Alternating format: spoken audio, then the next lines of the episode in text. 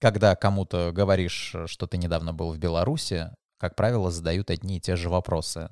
Они касаются свежести и вкуса продуктов э, в Беларуси, они касаются чистоты улиц этой страны и доброжелательности людей, которых ты там повстречал очень три э, простых вопроса с очевидными ответами, но каждый, наверное, старается удостовериться в своем представлении об этой стране. Меня зовут Павел Зорин, вы слушаете подкаст «Обзорин», и если вы здесь впервые, то обязательно подпишитесь на подкаст, чтобы не пропускать новые эпизоды. Если вы здесь уже достаточно долгое время, то задумайтесь, возможно, уже пора поддержать подкаст э, донатом, а глядишь, э, там и до платной подписки недалеко. А платная подписка, как мы знаем, открывается открывает а, все прелести этой жизни. Мало того, что вы получаете премьеры эпизодов, то есть вы слышите их раньше остальных, так еще и получаете эксклюзивные материалы, которые больше нигде не публикуются. Это фотографии, а, видеозаписи, бэкстейджи со съемок, много чего интересного. Все это всего лишь за какие-то 200 рублей в месяц. Поэтому поддержите подкаст а, рублем и получите за это премиальный контент.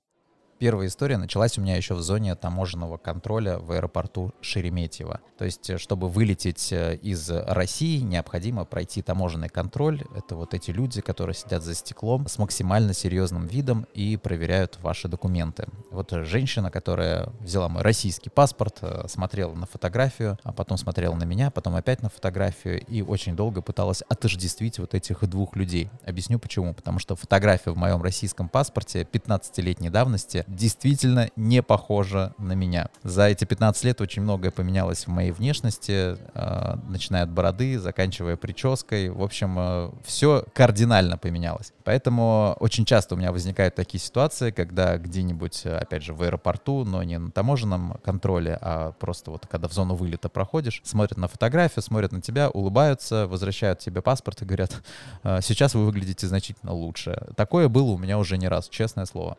И вот таможенный контроль, здесь все серьезно. Посмотрев мой паспорт на меня, женщина попросила у меня еще и загранпаспорт. Я ей дал загранпаспорт, она сравнивала а, серию и номер, который указан, а, и там, и там сравнивала фотографии. В общем, у меня ушло на таможенный контроль примерно минут, наверное, 10, а, прежде чем меня выпустили. Duty Free не работает. Это все, что я могу рассказать про международную зону вылета аэропорта Шереметьево, в котором мне пришлось еще полтора часа а, ждать вылета самолета. Самолет, кстати, белорусский самолет в цветах э, игры World of Tanks, то есть э, вот это черный с геометрическими фигурами какими-то, весь стилизованный, вот, но в целом ничего особенного, абсолютно такое же обслуживание. Лететь э, от Москвы до Минска ровно час, плюс за всеми вот этими выездами выездами на полосы и прочее, где-то полтора часа занимает дорога до Минска. Для сравнения, полет в Челябинск занимает два с половиной часа, поэтому перелет в соседнее государство с международным путешествием вообще никак не ассоциируется. С юга Москвы до севера Москвы добраться уйдет значительно больше времени очень многие люди, которые сели в самолет э, и вот уже готовятся к взлету, начинают менять сим-карты с российской на белорусскую. Тут я понял, что я лечу совершенно неподготовленным. Хотя этот вопрос достаточно просто, как я думал, решиться в самом аэропорту Минска, что я зайду в салон сотовой связи и куплю себе какую-нибудь местную сим-карту, и в этом проблемы я абсолютно никакой не видел. Каково же было мое удивление, когда я, прилетев в аэропорт Минска в 9 вечера, не нашел ни одного салона сотовой связи, который бы работал в это время. Да, в аэропорту Минска действительно вы не купите сим-карты после там 6 или 7 вечера, я не знаю, во сколько они закрываются, но вот факт, что в 9 часов они уже не работают. А сам аэропорт Минска меня очень удивил своими размерами. Все-таки это ворота не только в город, не только в столицу, а вообще в принципе в страну. И вот сам аэропорт Минска мне показался очень маленьким. Зона получения багажа Такое ощущение, как будто бы чуть больше моей кухни. Место, где встречают пассажиров, тоже очень-очень-очень маленькое. А тут же стоят э, классические бомбилы, которые предлагают, кроме того, чтобы вас куда-нибудь отвезти за оверпрайс, а, еще и, естественно, предлагают э, продать вам валюты местные. Я от всего от этого отказался. Вызвал Яндекс Такси. Кстати, если к вашему аккаунту привязана карта МИР, то вообще никаких проблем карты МИР в Беларуси можно расплачиваться абсолютно везде и по очень даже, как мне объяснили, хорошему курсу. Сам Минск я видел только вот из окна такси по дороге в гостиницу. Время было уже в районе 10, смеркалось, и особо разглядеть ничего не удалось. Но, что я могу сказать точно, это, да, действительно впечатляет э, чистота улиц, чистота а, всего, что ты видишь из окна по пути из аэропорта в гостиницу. Даже лес, который вот мы проезжали, казался очень-очень чистым. Такое ощущение, что в Беларуси э, ветки сухие с деревьев не падают, а если и падают, то их где-то на лету еще успевают схватить специальные какие-то службы, которые следят за чистотой. А еще что действительно бросается в глаза, это количество наружной рекламы казино такое ощущение, что, в принципе, ты въезжаешь в какой-то Лас-Вегас. Возможно, потому что очень много людей приезжает из России, где казино запрещены, и есть у нас отдельные, да, и горные зоны. Вот. Возможно, таким образом пытаются как-то привлечь внимание именно россиян. Из 20 рекламных щитов, которые вот мы встретили по дороге в гостиницу, я думаю, где-то 18 было посвящено именно казино, а еще два — это э, рапсу. Почему-то в Беларуси очень сейчас продвигают именно через внешнюю, наружную рекламу именно рапс. То есть рапсовое масло на столе должно быть в каждой семье и прочие-прочие рапсовые культуры. Вот. Не знаю, с чем это связано. Если вы живете в Беларуси, расскажите, пожалуйста, почему у вас складываются такие хорошие отношения с рапсом. А теперь еще минутка про э, систему услуг. Оказалось, что в 10 часов вечера э, не только проблематично купить сим-карту, потому что все салоны сотовой связи, которые я нашел на карте, все были абсолютно закрыты в Минске, в столице, но и еще проблематичным оказалось найти какую-то более-менее приемлемую еду. Поэтому я нашел ближайшую шаурмячку, съел огромную шурму, кстати, очень вкусную, запил ее местным э, пивом на все про все у меня на это ушло, по-моему, 500 рублей, и, в принципе, это был хороший, благополучный ужин. А еще что меня удивило, что вот в этой шаурмячке, в летнике, за обычными столами, вот с обычными стульями, э, сидели ребята и играли в тысячу. И это была не то чтобы компания друзей, а это прям был какой-то клуб. Во всяком случае, это были не близкие друзья, а ребята, которые собирались именно поиграть э, в тысячу часов, вот в 11 вечера, да, в какой-то шаурмячке в летнем кафе. Вот, ну, не знаю, а, в Москве я такого не видел, и поэтому меня это немного впечатлило. Сама гостиница была очень даже приличная. А, как определяется приличность гостиниц по моим меркам? Во-первых, а, если там есть э, горячая вода, и она течет сразу же горячей, то это уже 80% успеха. Объясню почему. Потому что в очень многих гостиницах э, своя водонагревательная система, и так как обычно заселены далеко не все номера, поэтому, чтобы дождаться горячей воды, нужно пропустить всю холодную воду, которая скопилась в трубах, а это обычно полчаса времени. То есть ты открываешь кран с горячей водой, оттуда течет холодная, ждешь примерно полчаса и только потом э, принимаешь горячий душ. В гостинице Минска, в которой мы были, мне понравилось то, что там сразу же текла горячая вода. Плюс к этому в ванной комнате еще были теплые полы, что просто э, делает эту гостиницу топ э, э, я не знаю, что лучший из лучших. А еще нам согласились э, сделать завтрак э, с собой. Почему? Потому что выезжали мы из гостиницы в 6 утра, а по расписанию местному завтрака в гостинице только в 7 утра. Нам сделали какие-то сэндвичи, и вот в 6 утра мы уже покинули гостиницу и уехали в агрогородок Крошен. Я долго запоминал это название, потому что э, рабочий поселок и мне еще более-менее знакомый. Я был в Новосибирской области в рабочем поселке, а вот агрогородок э, — это что-то новое. Что значит агрогородок? Это какой-то агропромышленный комплекс, а, вокруг которого есть какой-то населенный пункт, да, в данном случае городок. Находится он примерно в полутора часах езды от Минска, и что, кстати, меня удивило, а, и в самом Минске с утра, и по дороге очень-очень мало людей. И вообще, это начиная с аэропорта и вообще всю поездку в Беларусь, меня сопровождало это чувство, что очень мало людей. Потом мне сказали, что во всей Беларуси живет всего 10 миллионов человек, а, поэтому неудивительно, что а, там встречаешь так мало людей. В самом агрогородке э, первое, что я увидел, это Дом культуры. Это одноэтажное здание, которое выглядит очень даже хорошо. И вообще, в принципе, все дома, все здания, которые я увидел в этом маленьком, очень маленьком городке, были очень приличные, потому что за ними ухаживают, их красят. Заборчики там всех типовые, но они все выкрашенные в свежую краску. В общем, э, выглядит так, что в нем хочется э, находиться. Вот находясь в наших маленьких городках в России, России этого ощущения не возникает, а там почему-то оно есть.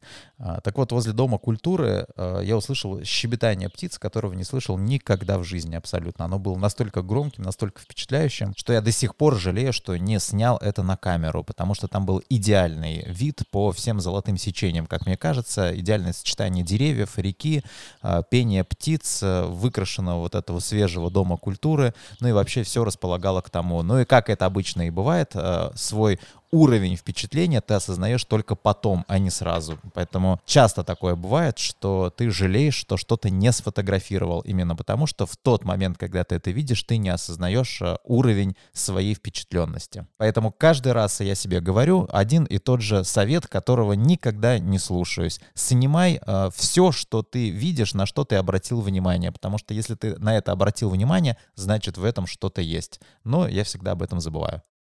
Теперь расскажу про дома в агрогородке э, Крошин, в которых мы были. И вот именно та улица, на которой мы работали, это типовая застройка. Э, дома называют президентские. Почему? Потому что очень заинтересованы как само агропредприятие, так и государство в том, чтобы специалисты, которые работают на этом предприятии, не разъезжались по другим городам. Для этого по президентской программе был выстроен целый такой поселок э, из однотипных двухэтажных домов. Но это не примитивные кубы с двускатной крышей, а вполне себе такие интересные э, дома, которые выглядят очень даже прилично. Знаете, напоминает какой-нибудь Лухари Вилледж, то есть какой-нибудь клубный поселок, где у всех все одинаковое, различия лишь в насаждениях, в деревьях, в кустарниках, цветочках э, и так далее. Вот, если вы были в таких поселках, то я думаю, впечатление производит однозначно хорошее, лучше, чем когда совершенно разные дома, э, совершенно не похожие друг на друга застройка.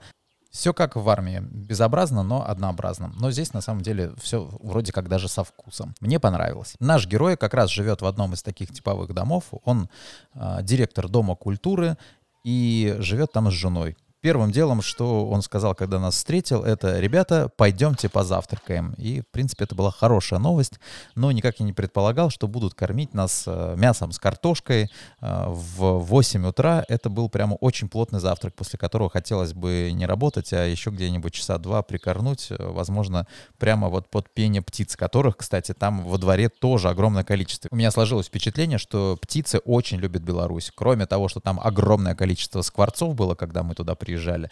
Летом туда прилетает огромное количество соловьев, как мне рассказали, что там просто нереальное какое-то пение. А, так туда еще и прилетают аисты и вьют гнезда прямо на а, электрических столбах а, и прочих вот а, возвышенностях. А как вы понимаете, аисты это не маленькие птицы, и гнезда у них соответствующие. После вот такого плотного завтрака и истории про птиц э, мы пошли работать. Мы снимали нашего героя в его огороде, он нам рассказывал про свое хозяйство, про своих кур. Э, специально для нас, для камеры сделал еще один скворечник, а у него и так их было три. Вот еще он сделал четвертый, потому что он действительно очень любит птиц и очень любит, когда они прилетают и поют ему песни. Но самая главная особенность этого героя была в том, что он пчеловод. Поэтому мы, естественно, поехали к нему на пасеку. Пасека находится еще примерно в часе езды от дома, и пока мы ехали, я изучал уже агрогородок из окна автомобиля и пытался встретить глазами хотя бы какого-нибудь человека, чтобы составить впечатление вообще, кто здесь живет. И я увидел э, соседа, который, в принципе, на более-менее приличной машине ездит. Э, я увидел каких-то троих или четверых э, пенсионеров, которые выбрались на рыбалку, но это было выходной день. А еще я увидел на железнодорожном переезде спящего в полный хлам какого-то электрика, электрика, скорее всего, а может быть еще какого-то работника железной дороги, который просто напился до такого состояния, что не мог встать. Он лежал под столбом, а, периодически поднимал голову, судя по всему, понимал, в каком он находится состоянии, клал голову обратно и ждал, когда же он протрезвеет до того момента, чтобы более-менее ориентироваться в пространстве. Вот а, практически все люди, которых я видел в Беларуси. В той деревне, в которой мы приехали снимать пасеку нашего героя, было еще меньше людей, а, то есть там я их буквально видел человека два, наверное. И те были дачники, которые 100% приехали только на выходные дни, то есть в воскресенье вечером они отсюда уедут, и, скорее всего, в понедельник здесь будет полностью пустая деревня, кроме там одной или двух бабушек, которые живут в домах и из, дом, из домов практически не выходят. Про гостеприимность э, нашего героя может сказать тот факт, что он все время предлагал нам что-нибудь съесть, все время предлагал нам что-нибудь выпить. Э, после того, как мы отснялись, э, он нам подарил по банке меда. И еще и увидев мой интерес к виниловым пластинкам, выкатил просто здоровенный шкаф с этими пластинками и сказал, выбирай любые, забирай какие хочешь абсолютно.